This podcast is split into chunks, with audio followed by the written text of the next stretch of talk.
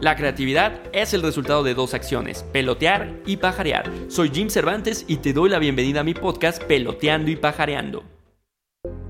Es tan fácil perder la emoción de perseguir algo que a veces nos cuesta más trabajo crear nuestros proyectos que dejarlos. La decisión de iniciar algo tarda tanto tiempo, pero la elección de dejarla es algo rápida. A veces ni la enfrentamos, solo dejamos las cosas sin concluir y un día nos acordamos que teníamos un sueño. El otro día platicaba con unos chavos que traen un proyecto de lanzamiento de una cerveza.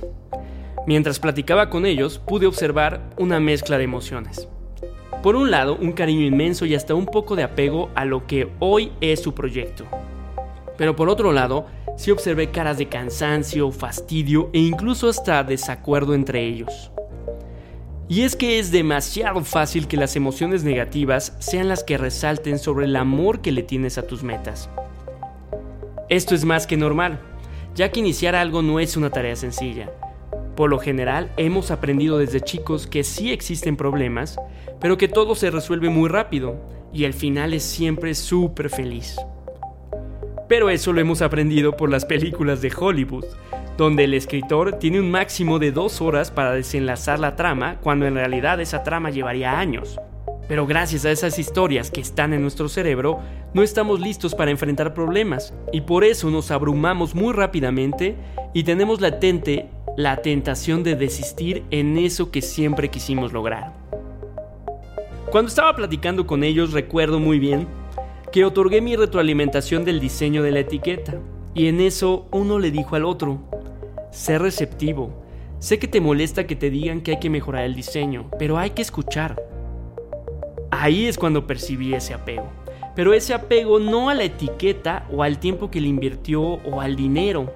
Más bien, el apego es al avance que ya tuviste y que tu cerebro se resiste a regresar, porque eso significaría que el proyecto no camina y por el contrario ves más lejos el logro de tus objetivos.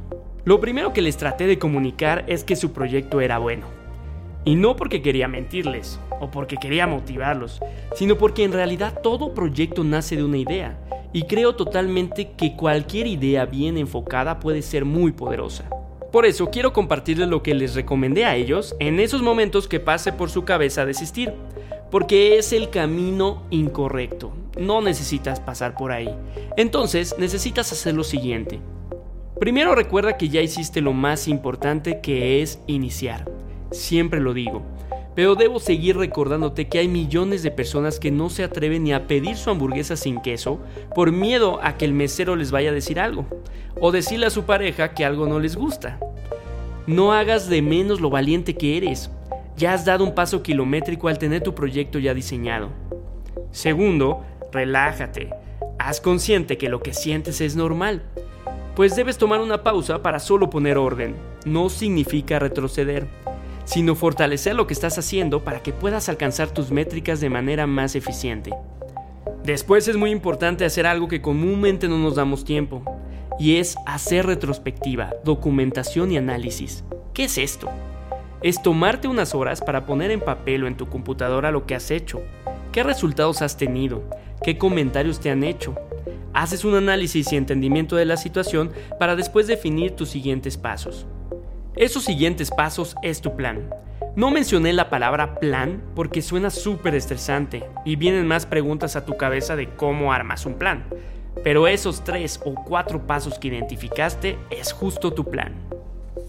Ahora, en el caso de las opiniones de terceros, es importante no las tomes en cuenta todas. Anótalas, escúchalas, pero cuando hagas el análisis sabrás cuáles te hacen sentido.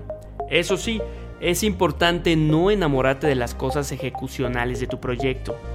El amor es hacia tu proyecto, no hacia tu eslogan, no hacia la imagen o algo específico. Al final recuerda que toda marca va a evolucionar, entonces muchas cosas cambiarán, pero lo que siempre perdurará es tu proyecto. Durante esa plática con estos talentosos y valientes chavos les compartí estos tres consejos que aquí te dejo para ver si a ti te pueden servir. Al inicio de tu proyecto hay que jugar mucho con el networking que tienes alrededor o hacerlo en tu comunidad que es tu área de interacción. Ya después vas a expandir a otras zonas. Sé siempre muy consciente en lo que hagas. No quieras hacer todo. especialmente importante que todas tus ideas construyan al origen de tu proyecto. Por ejemplo, si tu producto es parte de una experiencia culinaria, no vayas a un concierto de música tecno a venderla de inicio. Por último, trata de hacer tus pruebas o coloca o vende tu producto donde puedas supervisar cómo se está vendiendo, cómo se está promocionando. Por muy buena oportunidad que tengas de vender algo a kilómetros tuyos, no lo hagas. Y no lo hagas de inicio porque no tendrás ni la oportunidad de aprender qué está funcionando o qué no. Si una palabra no debe existir en tu mente es desistir. La palabra correcta es replantear.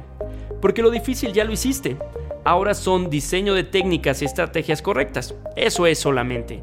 Si tuviste la valentía de iniciar, seguro tienes la capacidad y más de hacer las cosas correctas. Si te gustan estos podcasts, corre la voz y comparte.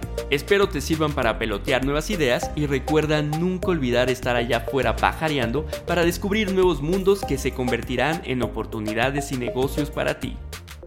Sigan escuchando todos los episodios de mi podcast Peloteando y Pajareando por Spotify o en Apple Podcast. También puedes leer frases de inspiración en mi Instagram Peloteando y Pajareando. Soy Jim Cervantes, marquetero, curioso y apasionado. Nos escuchamos la siguiente semana.